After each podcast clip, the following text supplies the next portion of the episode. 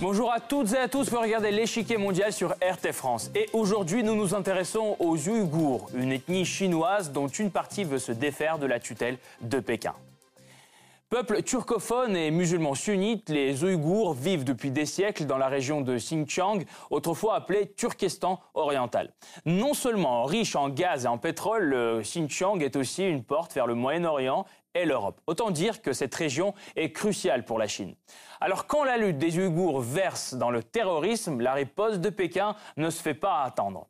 L'Occident, lui, se fait très critique des méthodes de Pékin. Parmi les soutiens de la cause ouïghour se distinguent surtout les États-Unis et jusqu'à récemment la Turquie. Alors, si la situation des Ouïghours inquiète, comment la comprendre? Est-ce la répression d'une minorité ou une lutte antiterroriste? La question ouïghour est-elle une menace pour d'autres pays de la région? Pour répondre à ces questions, nous retrouverons en fin d'émission Barthélémy Courmont, directeur de recherche à l'ERIS sur l'Asie-Pacifique. Monsieur Courmont, bonjour. Bonjour. Très brièvement, la cause ouïghour est-elle seulement une pure affaire intérieure chinoise? Non, ce n'est plus clairement aujourd'hui une simple question intérieure. Elle est au moins régionale euh, quand on voit les soutiens dont bénéficient les Ouïghours dans les pays voisins, voire même internationale quand on mesure la résonance de cette question dans le reste du monde. Merci beaucoup. On approfondira tout à l'heure ensemble. Si la Chine garde un certain secret sur sa gestion des Ouïghours, les accusations visant Pékin tendent à se multiplier ces derniers mois. Des camps d'entraînement politique ou des centres de rééducation abriteraient des milliers d'individus privés de leurs droits. La Chine est pointée du doigt par les médias occidentaux pour avoir mis en place au Xinjiang un étroit système de surveillance conjugué à des méthodes de répression sévères. Selon les rares informations qui filtrent de la région, ces camps auraient recours à l'endoctrinement, à la propagande communiste, à des chants et slogans à la gloire de Xi Jinping. Certains détenus évoquent même des simulations de noyade et des privations alimentaires et de sommeil. Si les tensions entre Ouïghours et Chinois sont anciennes, la dénonciation de cette nouvelle répression survient en 2017 par l'ONG Human Rights Watch. Elles prennent alors de l'ampleur euh, via Radio Free Asia, un média financé par les États-Unis. Si bien qu'en avril 2018, la diplomatie américaine fait part officiellement de sa préoccupation quant aux droits civiques de la minorité. Nous sommes préoccupés par les tentatives chinoises de réprimer les droits légitimes des Ouïghours et d'autres musulmans dans le Xinjiang. De son côté, Pékin nie catégoriquement l'existence de camps de rééducation tout en concédant que certaines mesures de sécurité radicales sont appliquées dans le Xinjiang. Prétextant la lutte contre l'infiltration de terroristes, les autorités chinoises recouvrent massivement à une confiscation de passeports en novembre 2016, une mesure qui prive de facto les Ouïghours de la possibilité de voyager. Au demeurant, cette réponse extrême répond à un réel problème islamiste en Chine occidentale. Le mouvement islamique du Turkestan oriental est une organisation terroriste clandestine créée en 1993 dans le Xinjiang. Son objectif, l'indépendance de la région et l'instauration de la charia.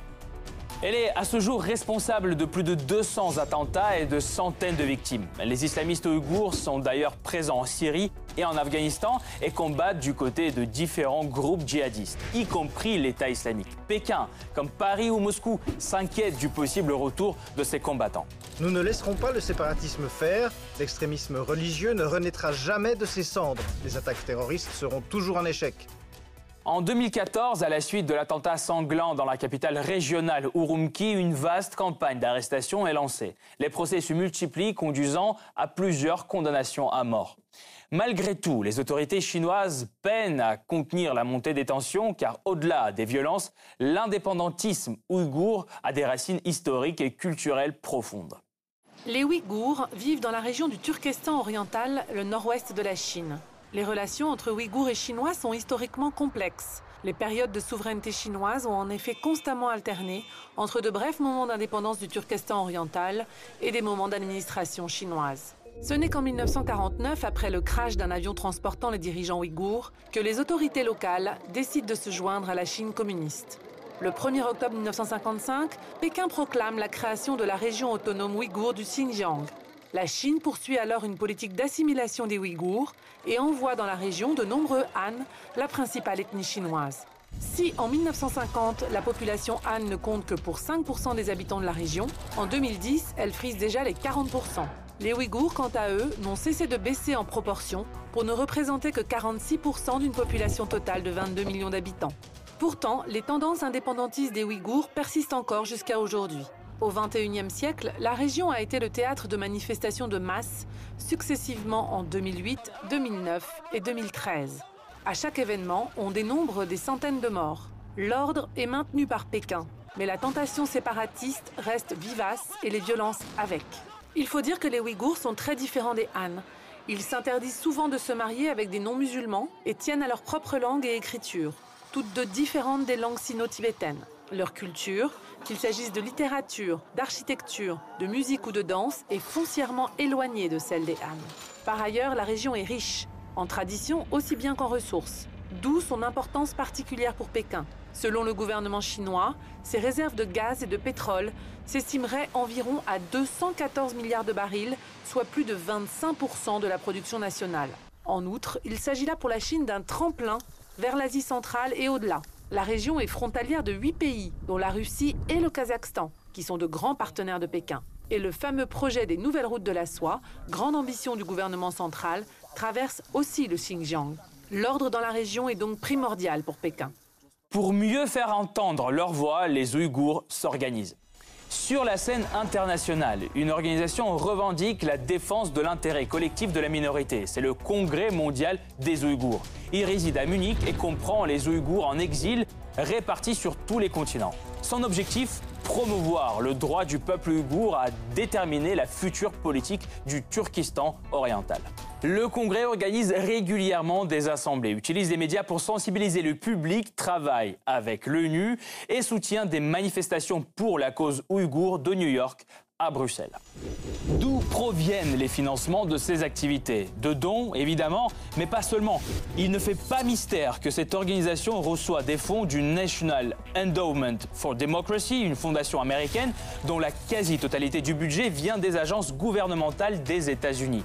Elle a déjà soutenu, directement ou non, l'opposition en Serbie, au Venezuela et en Ukraine.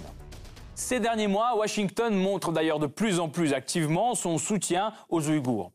En avril 2018, la diplomatie américaine a annoncé que la Maison-Blanche envisageait des sanctions contre les responsables chinois en lien avec la région du Xinjiang. La question ouïghour est aussi facteur de trouble pour la relation de Pékin avec un autre pays, la Turquie. Cette dernière abrite une importante communauté ouïghour, entre 20 000 et 100 000 personnes selon les estimations, et se veut protectrice de ce peuple ethniquement proche des Turcs. En 2009, le président turc franchit le Rubicon et évoque officiellement un génocide. En 2015, il propose l'asile aux réfugiés ouïghours arrêtés en Thaïlande, suspectés d'avoir organisé un attentat à Bangkok. Mais à partir de 2017, des Ouïghours radicalisés se font de plus en plus actifs dans les pays voisins de la Turquie. En mars 2017, Daesh publie ainsi une vidéo montrant des Ouïghours qui s'entraînent sous son drapeau en Irak. En mai 2017, l'ambassadeur syrien à Pékin affirme que 5000 djihadistes ouïghours se trouvent en Syrie. Ankara change alors de braquet et se rapproche de la position de Pékin en août 2017. La sécurité de la Chine est notre sécurité. Nous ne tolérerons absolument aucune activité visant ou s'opposant à la Chine. L'ONU est également concernée par les Ouïghours radicalisés. Le mouvement islamique du Turkestan oriental est actuellement considéré comme une organisation terroriste par les Nations Unies, qui demeure préoccupée par le sort du reste de la population ouïghour. Mes collaborateurs n'ont pas bénéficié d'accès libre dans le pays, notamment dans la région autonome du Tibet et la région autonome ouïghour du Xinjiang, où la situation des droits de l'homme serait en train de se détériorer rapidement. En dépit de ses soutiens importants, la Chine a préféré poser une ligne rouge. Elle ne tolérera pas l'ingérence dans ses affaires intérieures. La cause ouïghour créera-t-elle de nouveaux problèmes pour Pékin sur la scène internationale? Les sanctions américaines sont-elles réellement envisageables? Difficile de fixer la limite entre lutte antiterroriste et répression des minorités pour Pékin. Pour mieux comprendre la situation du peuple ouïghour, nous retrouvons Barthélémy Courmont, directeur de recherche à l'ERIS sur l'Asie Monsieur Courmont, trouvez-vous la réponse de la Chine face à la menace que représentent les séparatistes ouïghours proportionnée? Je dirais qu'il y a deux éléments de réponse, à la fois oui et non. Euh, d'un côté, il y a effectivement des actions terroristes. Nous avons vu au cours des dernières années euh, des attentats graves, avec un nombre de victimes important, notamment dans de grandes gares chinoises, avec des dispositifs de sécurité qui avaient été très fortement euh, renforcés. Et ces attentats avaient été imputés et même revendiqués par certains groupes armés ouïghours. Donc il y a de fait une menace terroriste en Chine aujourd'hui qui n'est pas à négliger.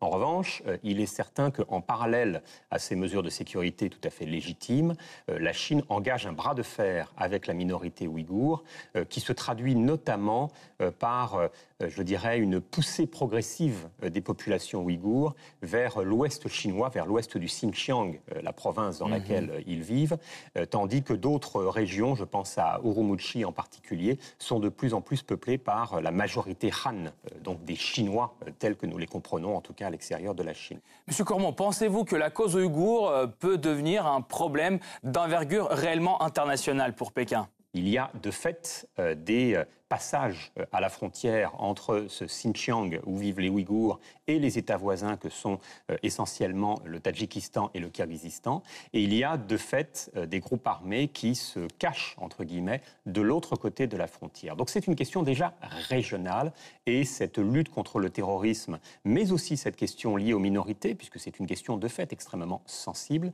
ne concerne pas uniquement la Chine, mais aussi ses voisins.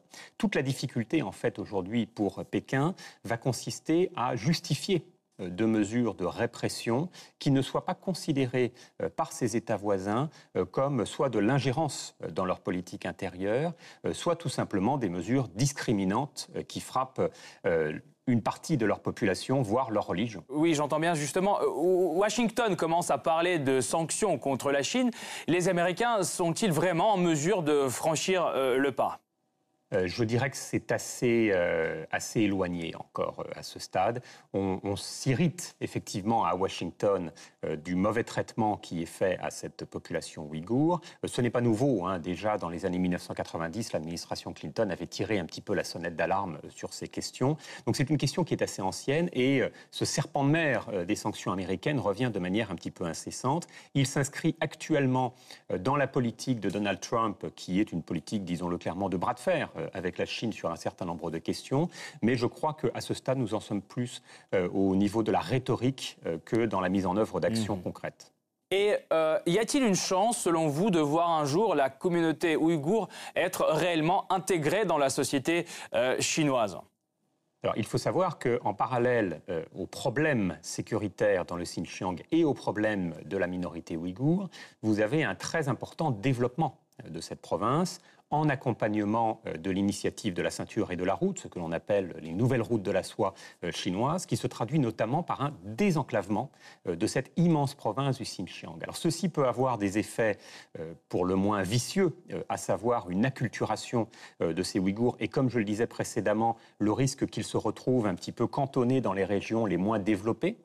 Il y a aussi peut-être des effets vertueux en termes de développement économique et cela pourrait, espérons-le du moins, se traduire progressivement par euh, une reconnaissance plus grande de cette minorité. J'insiste sur le fait qu'en Chine, euh, les Ouïghours, qui sont une minorité musulmane, ne sont pas euh, la seule minorité musulmane. Vous avez également les Hui, qui vivent dans plusieurs provinces, et notamment dans le Gansu ou le Ningxia voisin. Les Hui sont plutôt bien intégrés euh, dans cette euh, population chinoise et ne sont pas victimes de discrimination. Donc euh, il n'y a pas, je dirais, de, fatalisme à avoir quant à la question ouïghour. Les choses peuvent, on l'espère, se régler à l'avenir.